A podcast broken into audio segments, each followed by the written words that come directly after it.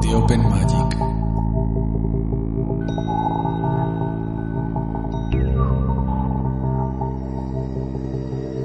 Do you like our owl?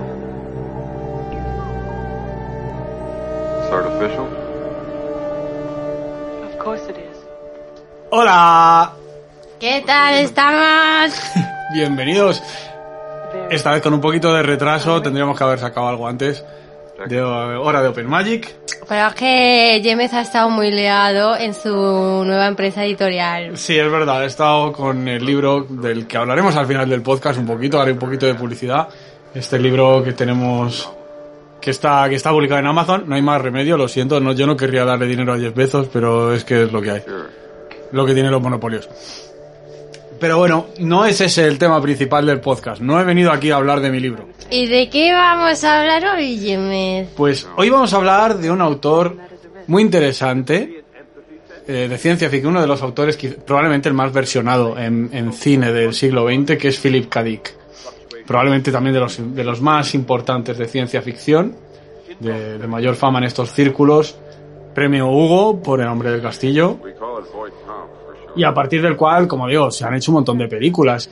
Lo más obvio, Blade Runner. Pero también tenemos otras películas, por ejemplo, Desafío Total, que viene de su cuento, podemos recordarlo usted al por mayor. Minority Report.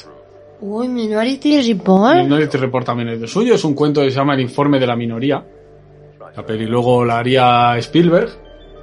Luego Scanner Darkly, Esa no me suena. Esa es una que estaba grabada con rotoscopía. Rotoscopía es esto que parecen personas pintadas, que parece que los han que primero graban y luego pintan encima. Ah, vale. Sí. Luego parece que hay una serie de, de Amazon, esa no la he visto, sobre el hombre en el castillo, que es una fantasía suya, una ucronía en la que los nazis ganan la guerra, Segunda Guerra Mundial y, la y Estados Unidos se lo reparten entre Alemania y Japón. Luego, más películas, más series suyas, Asesinos Cibernéticos, basada en su cuento Segunda Variedad. Radio Libre Albemuz, también se supone, y además se supone que está bien adaptada. A mí el libro tampoco me emocionó demasiado, con lo cual no he tenido mucho interés en ver la película, la verdad. Pero bueno, el Radio Libre Albemuz precisamente trata sobre las experiencias eh, que tiene Philip K. En torno a la capilla. Es bastante autobiográfica. Y esto de la capilla también va a ser algo de lo que vamos a hablar bastante hoy. Porque también queremos un poco mostrar su perspectiva al respecto, ¿no? Pero bueno, eso, eso irá, irá más adelante. Eh, más películas suyas, eh, Destino Oculto, de 2011, basada en equipo de ajuste, y también se considera influencia e inspiración en películas también famosas como desde Terminator al show de Truman o a la propia Matrix. Entonces, bueno, Blade Runner, que creo que es la más, la, más importante de todas ellas, ¿no? Eh, se estrena cinco meses después de su muerte, tres, cinco meses, no estoy seguro. Eh, no pudo verla, está basado en su cuento, de, en su libro de Sueñan los androides con ovejas eléctricas. Es distinta, es bastante distinta, pero conserva un poco el ambiente. Pero digamos, aún así, Blade Runner, aunque el argumento no, ti- no tiene mucho que ver, al mismo tiempo es muy Philip K. Dick en la idea toda que tenemos en la película de si Deckard es o no un replicante y todo esto. Esto es un tipo de cuestionamiento que vamos a encontrar un montón en Philip K. Dick, que es el ¿qué es real? ¿Cómo puedo saber qué es lo real? Entonces, es, todo ese va a ser el tema de Philip K. Dick a lo largo de su vida, una, una constante en sus historias. Entonces, bueno, Philip K. Dick, ve- de hecho, vio un reportaje de cómo se estaba rodando y tal Blade Runner y escribió emocionadísimo a Ridley Scott, el director de Blade Runner, diciendo que era una revolución en la ciencia ficción, en una ciencia ficción moribunda y de escapismo y que esto era maravilloso y que iba a cambiar la, la faz de la, de la ciencia ficción. El tío, la verdad es que es una pena que no llegara a verlo. Bueno, por lo menos vio algo. Sí, sí, algo vio, como en un reportaje que se hizo previo o algo así. Lo vería desde el astral. a lo mejor. Es importante además que, el, que precisamente lo que le disgustaba de la ciencia ficción típica a Philip K. Dick es lo que él llamaba el escapismo. Para Philip K. Dick la ciencia ficción utópica es escapista. Pretende como escapar a la realidad y, y su ciencia ficción es mucho más oscura. Por eso realmente es... Claro, consiste en una influencia enorme en el, en el cyberpunk, Philip K. Dick es un giro y del, el que ve el futuro como una cosa terrible en el que ve todas las cosas realmente son, es bastante distópico. Además, esto va con su carácter, porque él aparte, por un lado es antifascista, es anticapitalista, pero también hasta un punto paranoico con su preocupación por el Estado y por el poder omnímodo del Estado. De hecho, muchas, muchas de sus preocupaciones, cuando luego hablemos de sus paranoias y demás, eran tanto con el FBI y Estados Unidos como con los soviéticos, ¿no? Entonces, bueno, también, obviamente Blade Runner acaba sentando una base visual del cyberpunk. Incluso lo que luego se hace en Japón, tanto Akira como Ghost in the Shell tiran mucho de esta estética, ¿no? Hay una cosa, él dice, en cuanto a mi propio papel en el proyecto Blade Runner, solo puedo decir que no sabía que mi obra o algunas ideas mías podían extenderse hasta tales dimensiones tan impresionantes. Mi vida y mi trabajo creativo se justifican completamente por Blade Runner. Gracias, será un éxito comercial, será una película invencible. Lo curioso es que también habla de ello en su exégesis. Su exégesis es donde habla de sus experiencias místicas. Y él tenía cierto conflicto interior por venderse. Porque lo consideraba como, claro, me estoy vendiendo a Hollywood, están haciendo mi guion. Entonces llega algún momento incluso en el que dice cosas como que sueñan los androides con ovejas eléctricas es Jesucristo y Blade Runner es Satán. Pero que aún así Blade Runner lleva su mensaje y eso es lo que importa. Hay otro cuento suyo interesante que es, podemos recordarlo a usted al por mayor, que es en el que se basa Desafío Total. Se parece bastante a la película, pero solo en la parte en la que están en la Tierra. Que es cuando se da cuenta... Bueno, a ver, él, se supone que es, un que es un trabajador y que tiene la obsesión de ir a Marte, ir a Marte, sueña con ello y tal. Y entonces, como, como es un currito, se va a que le implanten un re- los recuerdos de que él ha estado de vacaciones en Marte. Y entonces ahí es donde se da cuenta de que han suprimido sus recuerdos, que él en realidad era un agente allí. En fin, toda una historia en la que, como tuvo que manejarse con un líder de revolucionario y cargárselo, al menos eso suena en, en el cuento, pues para poder llevarla a una vida normal le sobrescriben los recuerdos, ¿no? De hecho, bueno, no- tampoco quiero hacer spoiler del cuento porque el cuento no va por en esa dirección. En la, película, pues el tío viaja a Marte y la lía y monta la revolución marciana. Aquí no, aquí el tío se queda en la Tierra perseguido y, y buscando la manera de, de bueno, ¿qué hago? ¿Me- ¿Que me implanten otra vez los recuerdos y no me maten? que Porque, claro, la, la organización que lo ha hecho es muy poderosa. Tampoco puede él enfrentarse a todo. Pero el caso es que creo que lo, lo que es interesante aquí es el tema también de qué es real en, en Philip K. Dick. Y decir, a lo mejor estoy... Claro, yo tengo una intuición que me lleva para un lado determinado, a lo mejor eso se debe a algún motivo. Bueno, yo he leído muy poco, yo intenté leerme Ubik y no pasé de 30 páginas, pero lo poco que leí me dio la impresión de que siempre gira en torno, o sea, su obsesión, ¿no? Como que gira siempre en cierto a, temas, por un lado, ese control gubernamental, por otro lado, el acceso a tecnología gracias al capitalismo y todo eso jugando con las esperanzas y los anhelos de la gente, de la inmortalidad, de la identidad, de la memoria, de, de ser algo más que humano, ¿no? O conservar lo humano un poco más. Sí, o cómo lo defines o qué es lo humano, ¿no? También, que es uno de los temas quizás suyos. ¿Y qué es la realidad? Porque incluso en Ubi, claro, yo, ah, yo me lo leí hace muchísimo. La verdad es que casi apenas recuerdo, pero sí que recuerdo que hay los protagonistas están muertos o algo así. Juegazo de spoiler. Y Runciter, que es el que al principio ellos creen que está muerto, está vivo y está intentando mandarles mensajes que se manifiestan en su realidad. Entonces se manifiestan a través de pequeñas cosas, anuncios de, de, de publicidad, cosas así en las que de repente les llegan les empiezan a llegar mensajes personales y ellos, claro, pues alucinan los protagonistas, ¿no? Eso, en cierto modo, se parece mucho a lo que llamamos la capilla. Y el propio Philip K. Luego, cuando él escribe en su, en su exégesis, va a decir que él en cierto modo lo predice con ello, claro, que, que, que es un poco, pues eso, como esta idea de desafío total, ¿no? Decir, hostias, sin darme cuenta había hablado de lo que sucede realmente. Y por eso Ubik para él tiene una, cuando luego habla de sus experiencias místicas, tiene una importancia enorme.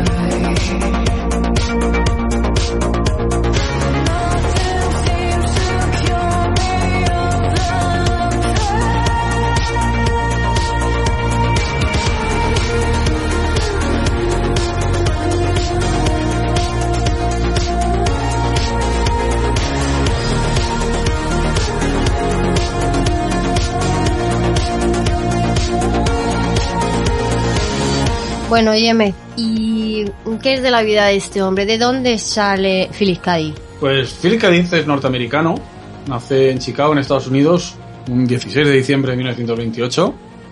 Sol en Sagitario, Luna en Acuario y ascendente Aries. Toma ya. Ala.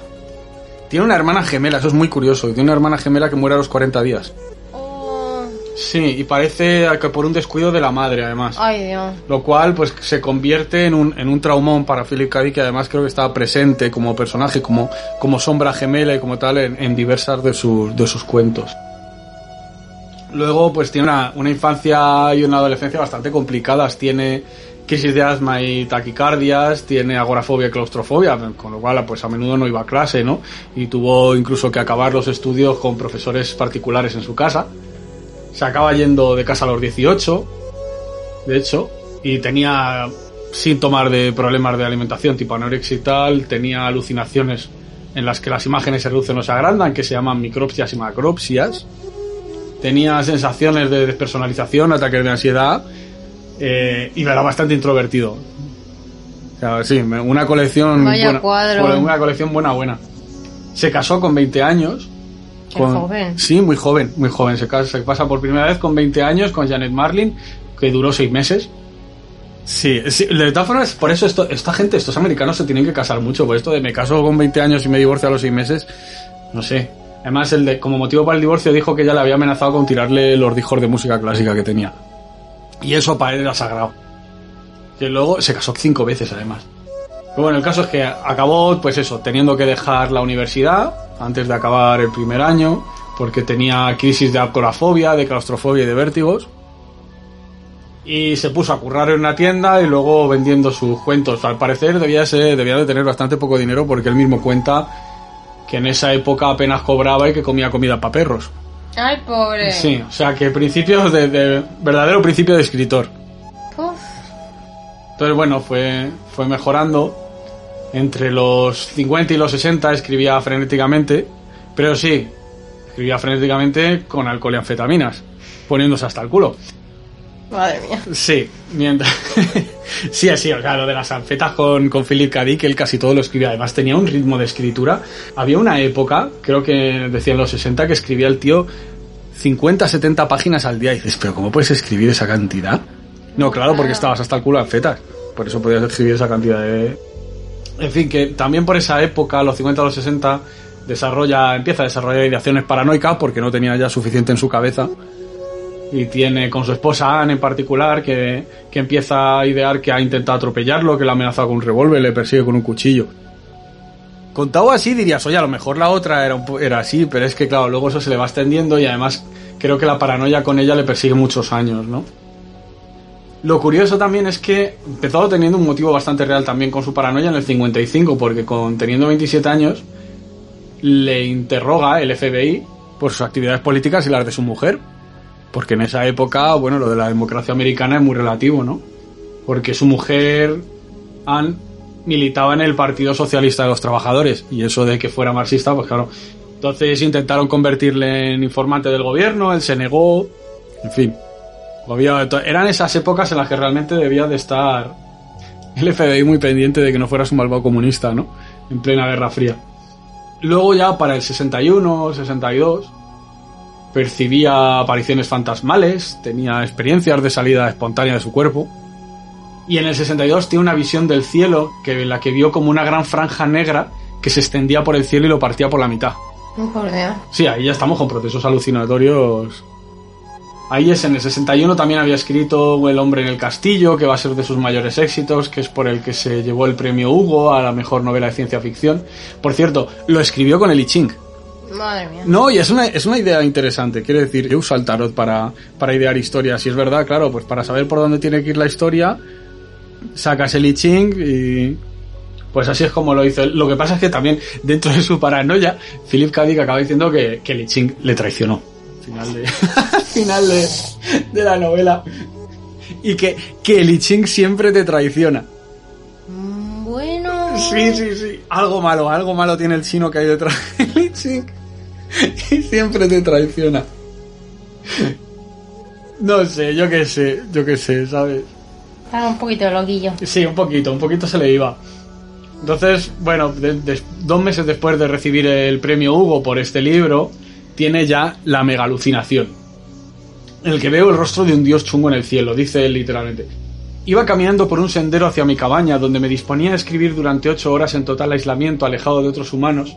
Entonces miré al cielo y vi una cara. No la vi realmente, pero la cara estaba allí y no era, no era un rostro humano. Era una gran imagen del mal perfecto. Era inmensa, llenaba una cuarta parte del cielo. Tenía ranuras vacías por ojos y era metálica y cruel y lo peor de todo era Dios. Eso supone que esa imagen luego influye en una novela suya que son los es- tres estigmas de Palmer Eldritch para hacer el- al, al personaje malvado.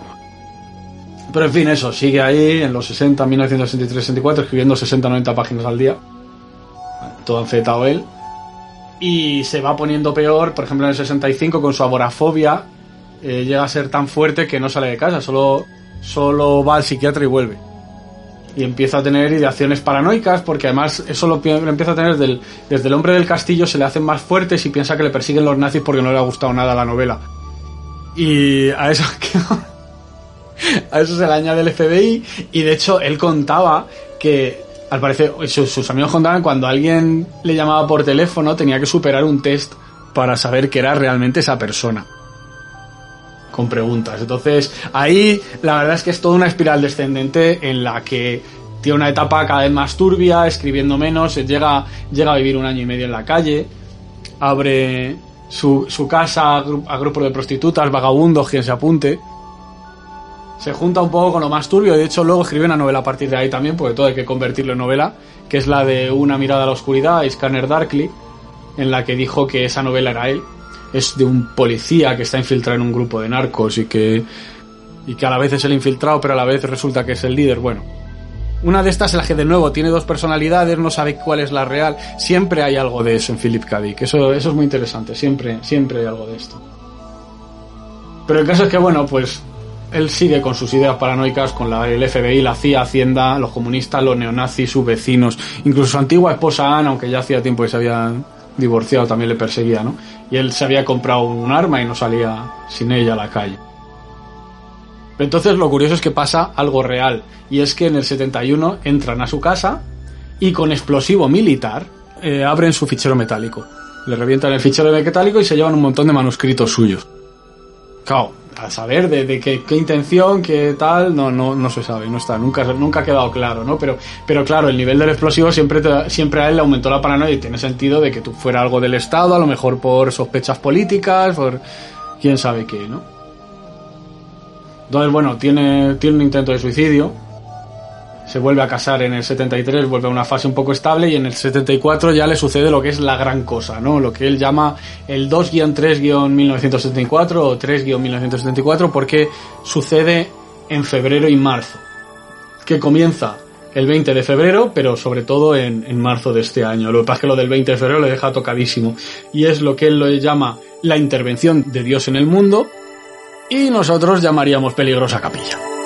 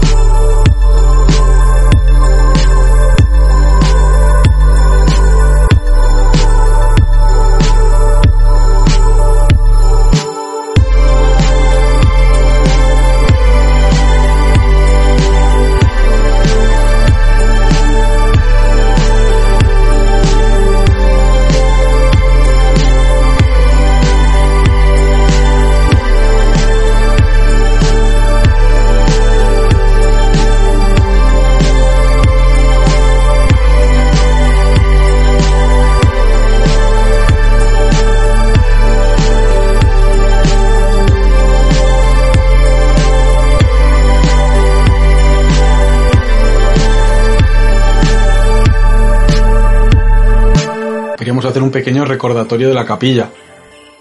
Tenemos un programa entero dedicado a ello, Con lo cual también os lo podéis repasar, ¿no? Eh, Pero nosotros, ¿cómo lo caracterizamos? Lo caracterizaríamos como el enfrentamiento con la sombra arquetípica de Jung, lo que sería el guardián del umbral del, de Steiner, ¿no? Morador del umbral también para los teósofos. Que se produce como una aceleración de la sincronicidad, tal que se convierte en una especie de flujo continuo en el que la realidad te habla, te habla a través de todo, ya sea la radio o un blog, con una conversación de otra persona, un anuncio, cualquier cosa, ¿no? Es como si la realidad cobrara vida y tal que suele generarse una respuesta paranoica porque refleja los contenidos de nuestro inconsciente, eso que Jung llamaría la sombra. Una vez hemos conseguido integrar esos contenidos, habríamos vencido a este murador del umbral y encontraríamos a lo que llamamos el Sagrado Ángel Guardián, digamos que es la versión positiva de esta experiencia, ¿no? Un poco la parte buena de, este pardés, de este jardín del Edén, donde todo está vivo y todo tiene una inteligencia increíble, ¿no? Entonces, una vez superado, va a quedar esto del ángel guardián como guía. Pero estos son términos que utilizamos en la tradición esotérica occidental. Philip K. Nunca va a utilizar este nombre. El nombre de peligrosa capilla lo acuña Robert Anton Wilson en el primer tomo del martillo cósmico. Y de hecho ahí, curiosamente, menciona a Philip K. En este libro. Dice, me encontré con Phil Dick en dos o tres ocasiones y mantuve cierta correspondencia con él. Mi impresión fue que le preocupaba que su experiencia fuera una locura temporal y que intentaba averiguar si yo también estaba loco. No estoy seguro de si alguna vez lo decidió. Y es verdad que Philip K. A lo que se va a dedicar después va a ser, bueno, a, dar vueltas, a dar vueltas en torno a ello y a escribir pues 10 tomos, que son la exégesis, de los que se ha resumido y se ha editado en uno.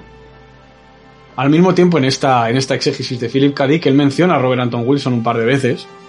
Una de ellas dice, Bob Wilson dice, hay gente que posee información secreta, esto es erróneo, hay gente que es poseída por información secreta. Curioso que ahí además le llama Bob Wilson, lo cual te da una cierta idea de, de cercanía, una cierta confianza, ¿no? Y también habla de que Robert Anton Wilson tiene razón cuando habla de la realidad como un medio utilizado por la mente para, para transportar información. El caso es que, bueno, febrero-marzo de 1974, ¿qué le sucede a Philip K. En estos momentos, no? Pues, a ver, él llevaba que ya... Llevaba una temporada, llevaba unos meses con sueños raros, en los que les perseguían y estaba poseído por un tal Tomás. Y ese tal Tomás era de los primeros cristianos. Bueno, mejor Tomás es la traducción, o sea, será Zuma, ¿sabes? Zuma. Es que se está descojonando aquí, Sate. Pero el caso es que sí, para él es como si fuera una especie de vida anterior en, en la que se encuentra con él y tal, ¿no? Entonces, en esos sueños, pues eso, ¿no? Les están persiguiendo en el Imperio Romano y tal y cual, los primeros cristianos ocultos, cual. ¿Qué importancia tiene esto? Bueno, pues que llega un momento en el que a él, en febrero de 74, le estirpa una muela del juicio y él está fatal de dolor tomándose analgésicos, está hasta el culo, se pone hasta el culo de pentotal sódico y como le sigue doliendo mucho, pide a la farmacia pues que le traigan, que le traigan más, que le traigan más droga. Y entonces se le trae un paquete a una chica que lleva una chica joven que lleva un collar en forma de pez. Y la cosa es que cuando el sol refleja, eh, refleja en el collar, eh, Philip K. Dick se, nota como deslumbrado y se le olvida todo el dolor, se queda como no sé ni dónde estoy, ni, a- ni en qué época estoy, ni nada, ¿no? Y bueno, y en este trance en el que se le olvida un poco el entorno, ¿no? Esto, por cierto, esto es lo que él luego llama el rayo rosa que le transmite información, pero luego eh, el rayo rosa no es tal. El sí lo reconoce y dice, no es un rayo rosa, fue la luz del sol de reflejar en el signo del pez. Pasa es que luego lo del rayo rosa a lo mejor le pareció muy guay para ponerlo en la novela, pero no. Pero no, uno. Es de esas cosas que cuando la lees no te cuadra digo, ¿qué coño el rayo rosa? No. Es que se deslumbra y, y bueno, lo importante, en ese momento le pregunta a ella por el collar y entonces ella le dice que, eh, ese collar de pez es un collar que llevaban los primeros cristianos. Ese momento es en el que Philip K. Implosiona. Pero claro, tú te has tirado meses soñando, hostia, soy un cristiano perseguido, soy tal y cual, y de repente tienes una sincronicidad tan brutal como que te llega la chavala y te dice que, que no, que no, que este collar lo llevaban los primeros cristianos, y entonces, claro, de repente pega ese clic que es el que te mete en el, el delirio. en el delirio psicótico de pleno, que es lo que a él le sucede, ¿no? En el, en el que, claro, es, es una casualidad absolutamente imposible, ¿no? Es, entonces, esta es la puerta de la capilla, ¿no? La, sincronicidad imposible, ese catacroc que lo ves y como, vale, aquí ya no hay vuelta atrás, ¿no? Esta, esta casualidad hace que, que lo que yo creo que es la realidad ya no se corresponda con, con lo que yo creía que era la realidad, ¿no? Entonces esto le sume, le sume en el delirio, que es la respuesta normal a la capilla, ¿no? Entonces, claro, su hipótesis, tirando a partir de los sueños, es que ella en el pasado también fue una cristiana clandestina y se la han enviado a él para que despierte sus recuerdos, ¿no? Ahí acuña el término del imperio nunca terminó, porque claro, la idea es que el imperio romano mm, sigue siendo el mismo desde Roma eh, que, en 1974, es la misma época, están están so- sobreimpresas una sobre la otra, ¿no? Y el imperio sigue siendo el mismo que... Pero claro, ahí estamos en su delirio. Lo importante es otra cosa. Claro, ¿no? Se le, ha, se le ha dado muchas veces mucha importancia a los contenidos específicos del delirio y, lo, y el viaje en el tiempo y si, y si él creía que era un cristiano. A ver, eso lo empiezas a creer porque has tenido esa sincronicidad y entonces, como se te han ido a la mierda las reglas sobre qué es lo real, empiezas a delirar, empiezas a utilizar lo que tienes para atarlo y lo que tienes es esa sincronicidad tan gorda en la que ella te ha dicho que era que ese símbolo es de los primeros cristianos y, entonces Philip K. dice, "Oh, joder, hostia, lo soy, ta-". en fin, desarrolla, desarrolla todo esto, ¿no? Entonces aquí Philip K. Empieza a ver cómo, cómo la realidad, él mismo lo dirá, se empieza a parecer demasiado a su novela Ubik. Porque, claro, las sincronicidades muestran como que, que la realidad tiene una, una naturaleza que no es que no es la que los protagonistas creen, como en el libro, ¿no? Entonces, también, por eso te comentaba antes, ¿no? Lo del el libro este, el de Desafío Total, en el que se basa Desafío Total, el cuento este de Podemos recordarlo usted al por mayor. Y es que, claro, en ambos casos está, hablando, Philip K. Dick ha escrito sobre mecanismos que luego resulta que suceden en la realidad, que le suceden a él en su vida, ¿no? Entonces, claro, él escribe en 1974 que esto traía a su mente la extraña y misteriosa sensación de que sus novelas se hacen realidad. Entonces, claro, lo cual además, añade más al delirio y a la diversión, ¿no? Con lo cual, pues con la capilla, la vida de Philip K. Se convierte en una novela de Philip K. Hay una cosa que dice en su exégesis también que nos deja muy claro el carácter de la capilla. Dice, podría ser una observación o percepción importante decir que no tuve una experiencia mística religiosa con Dios como tal. Encontré o discerní o percibí o experimenté lo que llamamos el universo y lo encontré vivo, sabio, activo y de apoyo a la vida, como la nuestra. Solo por etapas y por el proceso de eliminación llegué finalmente a llamar a esto Dios. Lo hice porque lo que experimenté se llama así por costumbre y no de ningún otro modo, excepto quizá mente inmanente.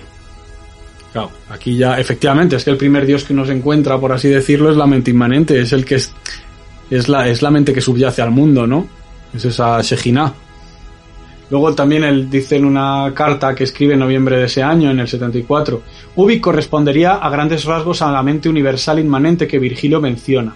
No solo anima el universo y hace que funcione, sino que puesto que cada uno de nosotros es una pieza del universo, cada uno tenemos dentro de nosotros una chispa de esa mente universal. Entonces identifica a él lo que le sucede con Ubik y dice que es la novela que mejor lo describe porque en ella la realidad es la que habla para comunicar cosas.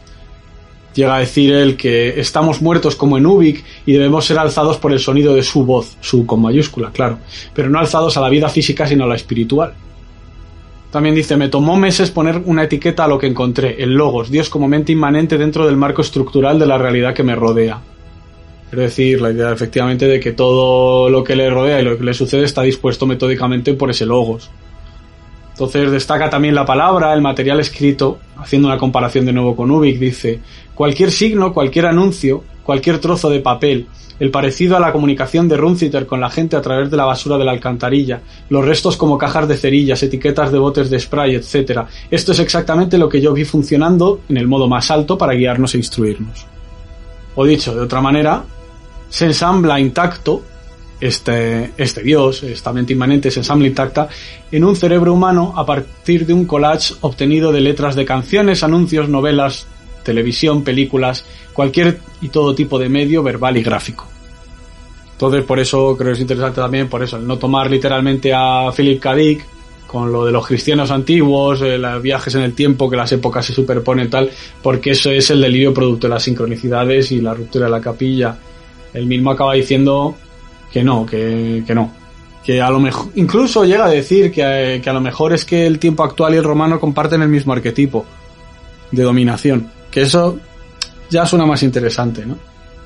Pero en general cuando busca, cuando él busca una respuesta, digamos, el propio Félix Cadic no se toma a sí mismo muy en serio. Él cambia una y otra vez de explicación, ¿no? Cosa que, que es lo que corresponde también al delirio de la capilla, ¿no? Al deslizamiento entre realidades que se produce en la capilla. Eh, Varía entre distintas explicaciones de lo real, ¿no? Lo que pasa es que, bueno, pues el eje empieza siendo ese tema de los cristianos antiguos porque es lo que le ha roto. Otra cosa es cómo acabe derivando, ¿no? Entonces, bueno, después, claro, tiene que haber.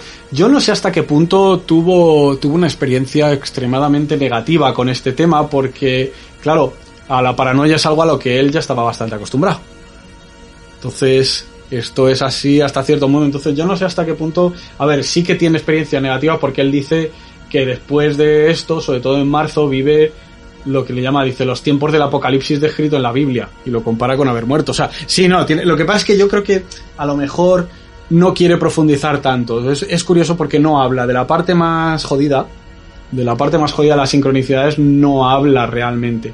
De hecho, él dice aquí que en marzo del 74, que vuelve el tema fuerte, pasé por un periodo de calvario, pero los resultados me dejaron más sano y libre de lo que había sido en mi vida. Ojalá pudiera volver a vivir una experiencia así.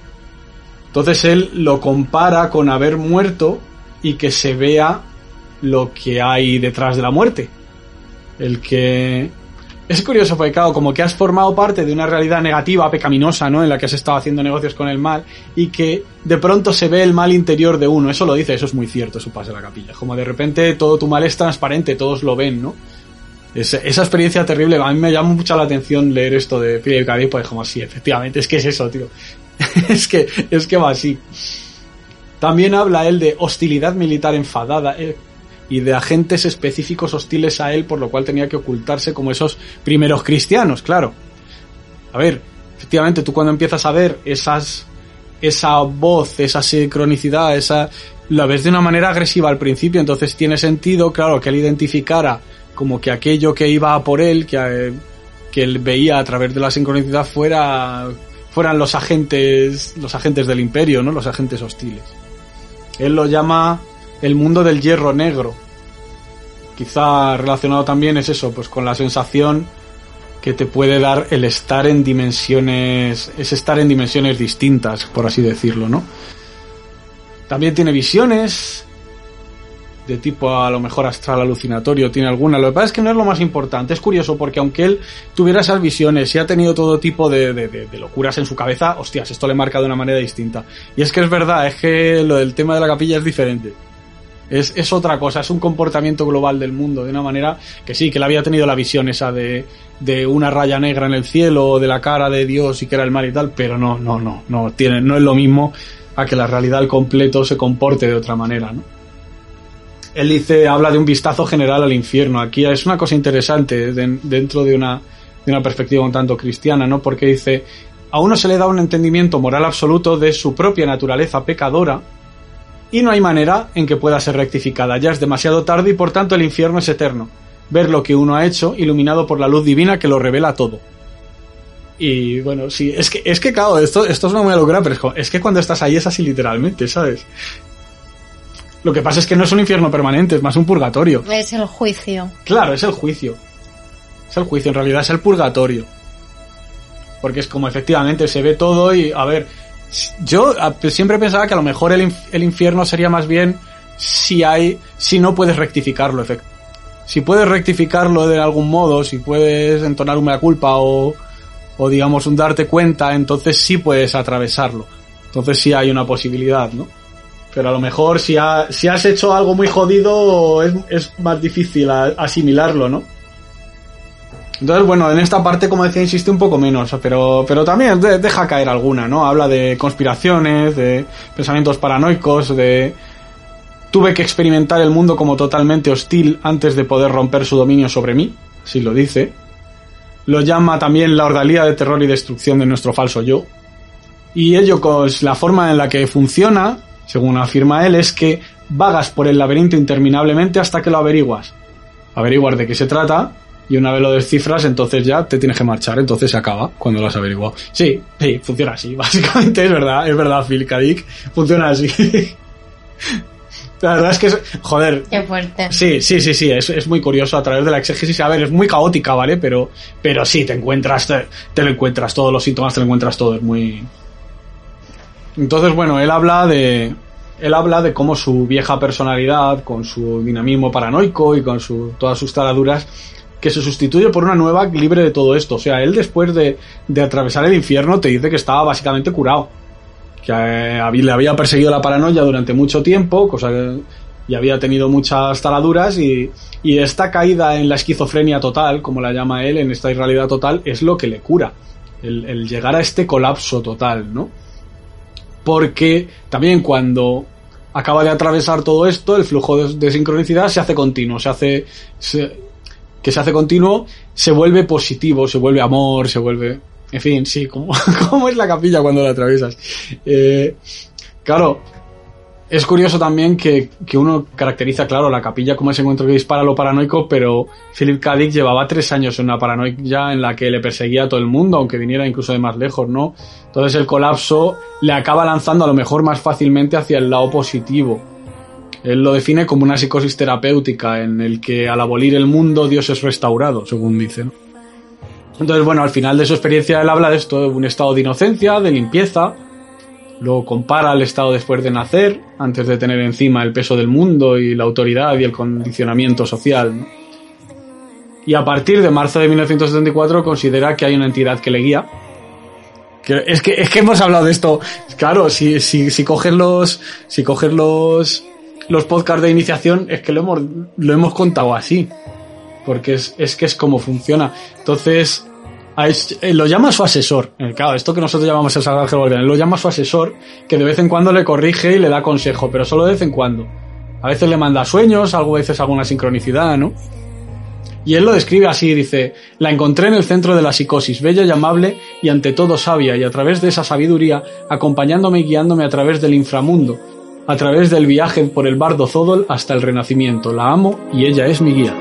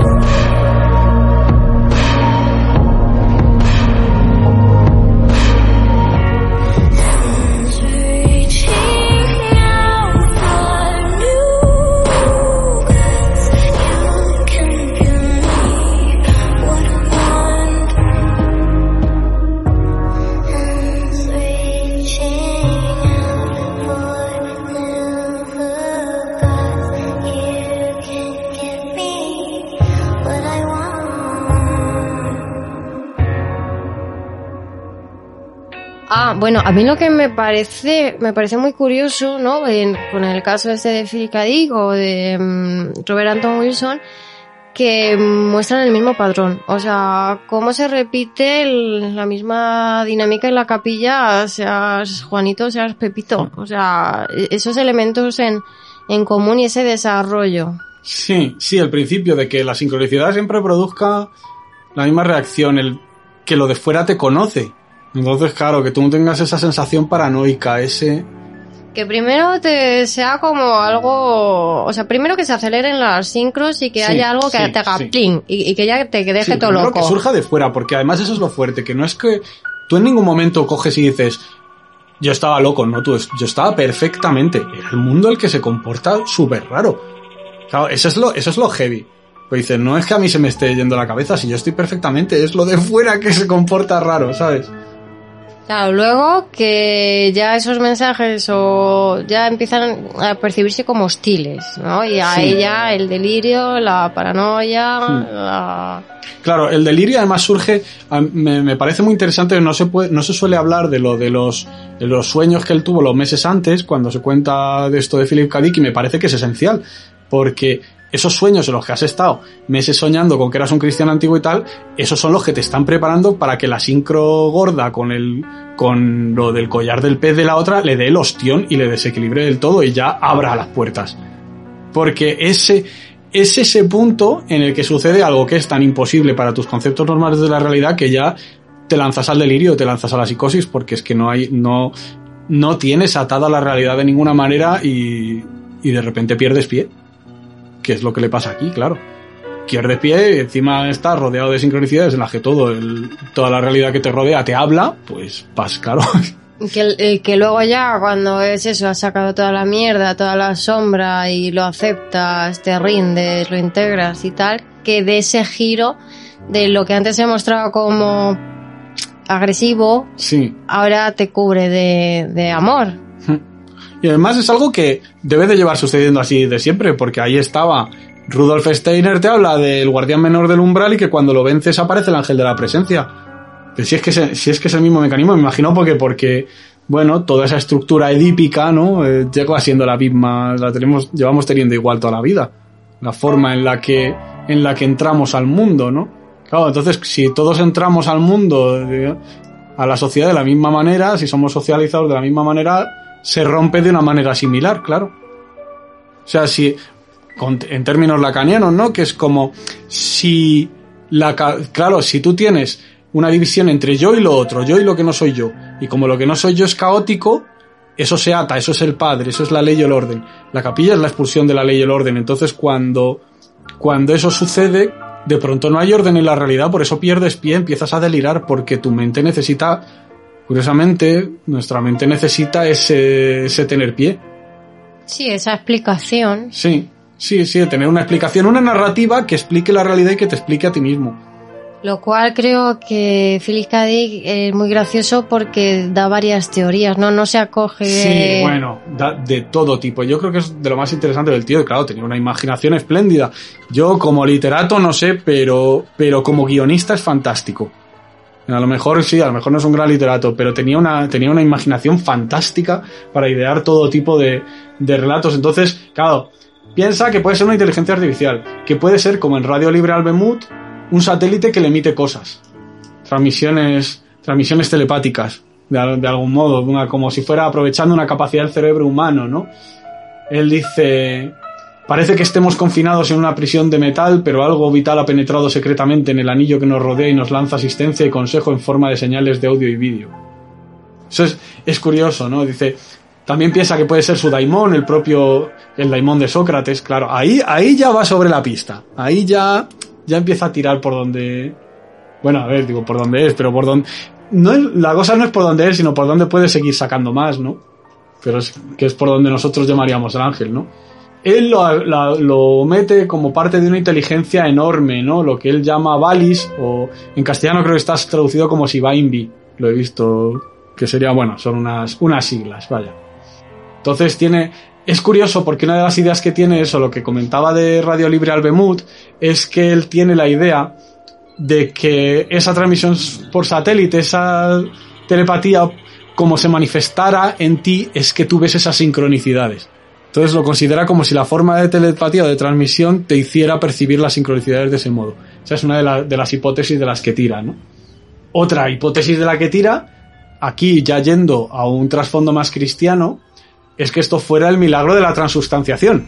Claro, igual que en la misa, la hostia cuando se bendice se convierte en la carne de Dios, igualmente Dios se puede convertir en cualquier parte de su creación. Entonces puede sustituir cualquier parte de su creación, puede ocupar el espacio de una cosa inanimada y ese sería el gran milagro de, de las capacidades de Dios. Fíjate, yo había identificado lo de la transustanciación. Trans, oh. Transustan-. Tres tristes tríes. Trans. Trans. Ya estoy tonta. Transustanciación. Transustanciación con. con Tifare, no con la capilla. Ah. O sea, el dios que se convierte O sea, carne. pero claro, pero sería, re- dios. pero sería al revés, sería tú te conviertes en tú desapareces y te conviertes en Dios, pero claro, es verdad que en la capilla es al revés. Dios se convierte en cualquier cosa y en todo. Efectivamente, Dios, Dios es capaz de ocupar el lugar de cualquier cosa que tengas tú alrededor, sí. También tiene una idea conectada, dice, Dios nace en nuestra alma, que primero es el hombre y luego Dios, y cuando Dios nace en el alma, el mundo exterior es sustituido por Dios. Que la capilla sería ese, ese mundo sustituido por Dios cuando nace tu alma. Luego hay una, también lo mezcla con una, otra de las ideas que tienes, con la crasis o la crasí de Pédocles y Parménides, que supone que es una armonía que se produce entre las cosas opuestas una mezcla que produce amor y armonía y en su opuesto que podría ser separada por la lucha. Entonces, en una crisis perfecta, todos los elementos del cosmos estarían unidos en amor, en divinidad esférica, y normalmente estaríamos en un estado intermedio como amor y lucha compitiendo entre sí. Entonces, él dice aquí, en mi visión final percibí el universo como una entidad que interactúa, una criatura, sin nada separado de ella o fuera de ella o independiente de ella. Lo que debemos aprender es a subordinarnos a la voluntad y la mente de la, de la crisis, extinguiendo nuestra lucha individual, transmitir solo lo que recibimos, por así decirlo, hasta que demostremos nuestra voluntad y capacidad espontáneas de llevar esto a cabo sin motivos ocultos. Entonces, mientras estaremos aquí, separados de ese vasto organismo unitario, porque el reino sublunar ha sido cercenado del organismo y la información del nos no lo alcanza. Entonces, lo que viene a decir es que cuando tú estás en esa armonía, es cuando percibes la sincronicidad, porque entonces formas parte de ese, de ese cosmos, de esa parte del cosmos que ha quedado ordenada. Luego también, ay, a mí esta me gusta mucho, que es una idea que tiene en la que piensa que hay en el universo un organismo vivo, de hecho hasta le da un nombre, le llama cebra, que es el imitador. ¿Y qué es el imitador? No es un dios, pero sí es una forma de vida superior. Y no es todo el universo, sino solo parte de él. Y entonces lo que hace es que imita el resto del universo. Y, lo que, y esto que llama el imitador es un organismo, es un tejedor de mundos. Entonces dice que en marzo de 1974 fue poseído por él y podía verlo a él y ver lo que tejía. Entonces cuando el imitador se introduce en el mundo, te hace creer que ese mundo es norm te hace creer que es parte de él. O sea, es una especie de, de maestro del camuflaje. Pero es como un... ¿Cómo se llaman estos bichos? Un parásito... Un, que es- ¿Sabes lo que te digo? En realidad es un camaleón. Un camaleón. Porque tú es como que tú lo, tú percibes que está ahí porque ves la sincronicidad, porque ves las cosas vivas. Pero ese es su camuflaje, él se camufla de cosas vivas, eso es cebra. Entonces, claro, las, digamos que así la gente normalmente no lo nota, a no ser de que se, de que haya entrado en ti y entonces lo veas todo a tu alrededor y entonces veas el camuflaje que tiene. El camuflaje de cebra. Entonces, claro, en la capilla supone que estaríamos viendo, nos creemos que estamos viendo lo fenoménico, pero estamos viendo las partes vivas de este organismo que está imitando lo fenoménico. Pa- Puta rayada. Sí, no, le encantaban, le encantaban estas locuras. Es, de- es que en eso es- se pasa el día tirando y tirando hipótesis de qué podría ser, qué podría ser. Bueno, es un simbolismo muy lunar, muy de Yesod y muy de, Sí. de los espejos, de lo otro, de... Sí, bueno. Sí. Luego da- también deriva esta idea y acaba considerándolo como una entidad tutelar que nos ama y que es un espíritu tutelar de, de cada uno de los seres humanos. Aquí ya se acerca más a la idea de, a la idea esotérica del ángel, ¿no? Y su poder sería afectar las cadenas causales, como todo lo que puede, dice, todo lo que puede hacer es organizar cosas, sus mensajes son ordenaciones de lo que ya existe. Que bueno, sí. Ahí, ahí está el carácter de, de esa parte del astral, como tú dices, que está más en contacto con, con la materia. Claro, es lo que puede poner todo en órdenes diferentes al final. Y entonces él sustituye el determinismo con su cuerpo, según Philip K. Para desprogramarnos y salvarnos, ¿no? A ver, yo creo que esto sería una manera, llamar al gran imitador es una manera de llamar a la capilla. O sea, yo animaría, si alguien quiere, si alguien quisiera abrir la capilla, quiero decir que te puedes montar un ritual a partir de llamo al gran imitador para que entre en mí, ¿sabes? Madre mía. Sí, no, yo, si yo digo como sugerencia de, qué de con qué tipo de ritual podrías hacer esto, ¿sabes? ¿Y no crees que te liaría más? Ese Bueno. concepto. No, bueno, a ver, no yo creo que una vez lanzado ya va solo. O sea, igual que, quiero decir, igual que K. Dick se lía con los cristianos, pues sí, a lo mejor tú te rayas, pero te rayas con el imitador al principio, pero, pero bueno, probablemente ya pierdas tanto pie que se te olvide lo que habías llamado. Claro, igual que yo que sé, yo cuando lo llamé, para mí era un concepto de, de un juego de rol de mesa, de cult, de una liberadora de la humanidad y tal y cual. O sea, bueno, en el fondo es un instrumento para, para lanzarla, para poner las cosas en marcha, ¿no? Entonces, bueno, hace otros, hace otros planteamientos, que si la realidad sea un sueño, en fin, que somos parte de un megacerebro que piensa lo real. Lo que pasa es que, claro, pues no le, no le acaba de cuadrar, es como no, no, no acaba de decidirse nunca por una de estas, ¿no? Luego también es, es llamativo que tiene lo que yo lo que llamaríamos experiencias a lo mejor hasta de corte briático, ¿sabes? Porque, vale, por un lado esta experiencia externa, que es lo importante, pero también habla y la justifica con una presencia del Espíritu Santo en él, dice, con una sensación temporal de su presencia por dentro, de una inteligencia que le invade, que sabe latín y griego y le hace hablar en lenguas, y Aún así, mm, a mí me entra la duda porque lo relega una importancia muy secundaria, ¿no? Todas sus hipótesis giran más bien en torno a la idea del universo mente, del tal. Pero sí que tiene una cosa que, que suena totalmente a destello briático, que es cuando averigua que su hijo tiene una enfermedad. Una enfermedad muy jodida.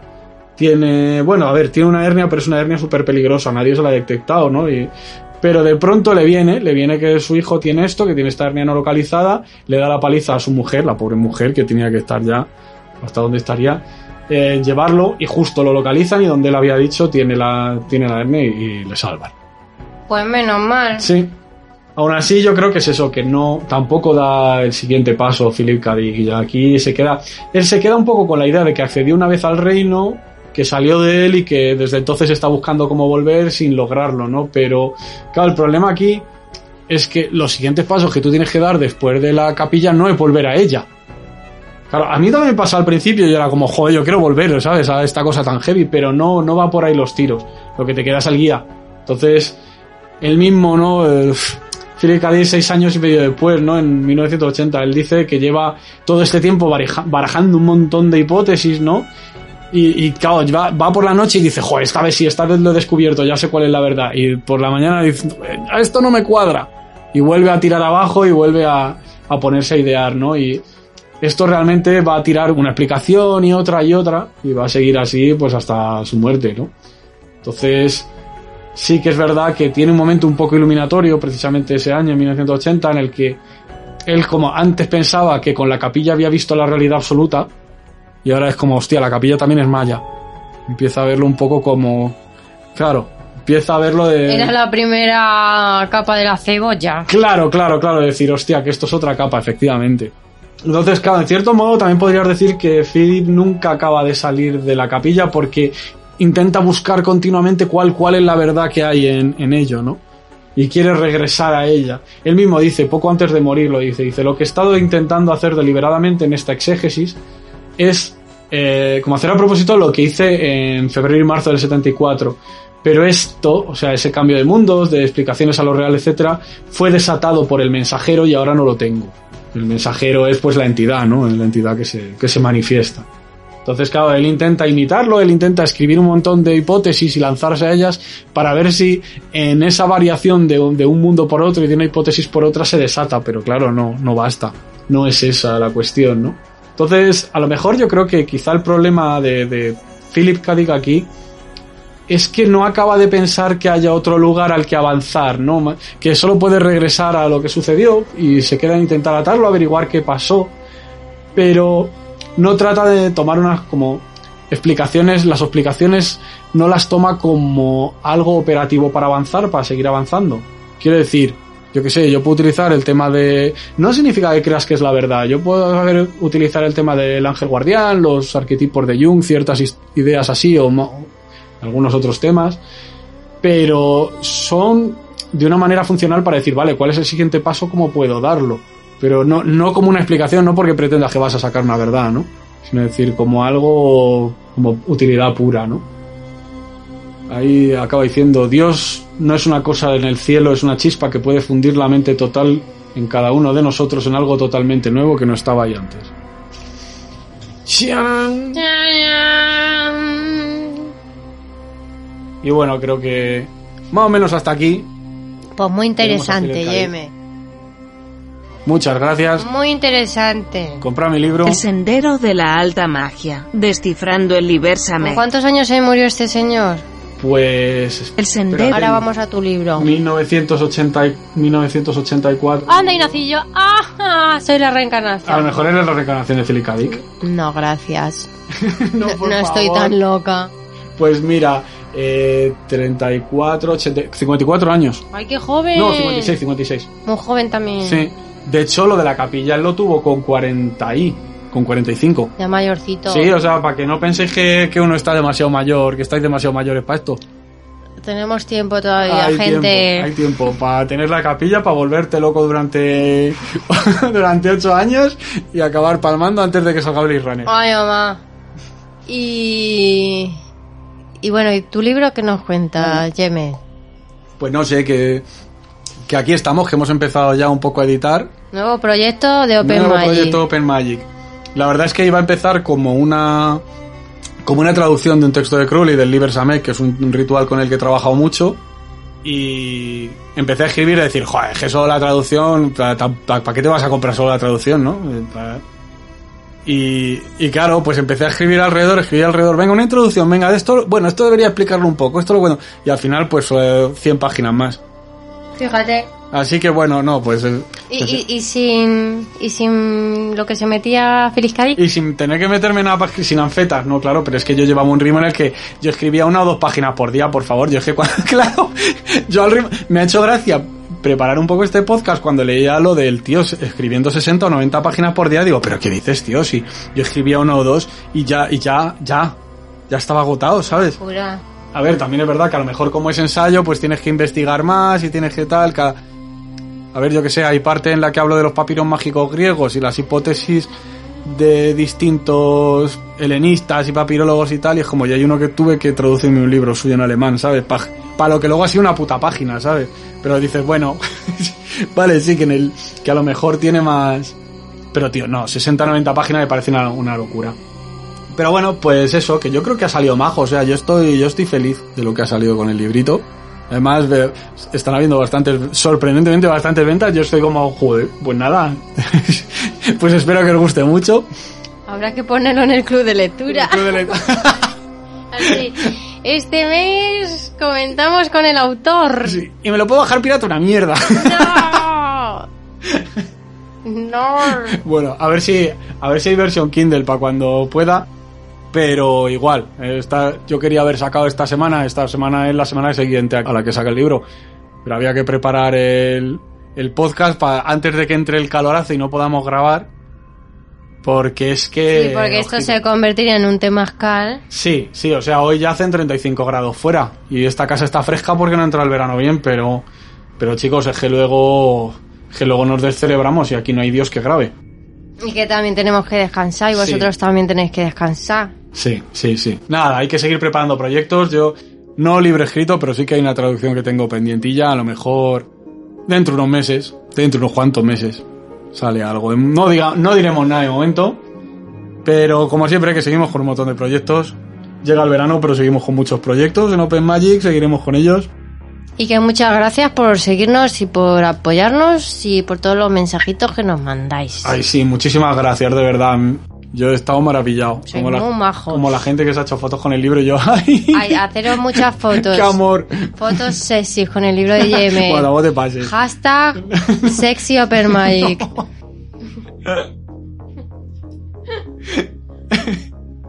Bueno. Pues nada, Pues nada, culebrillas. señores, señoras. que os vaya bien el verano. Sí. Que vaya bien el verano, nos vemos en septiembre. Nos escuchamos a la vuelta. Nos escuchamos a la vuelta. Chao, chao. Au.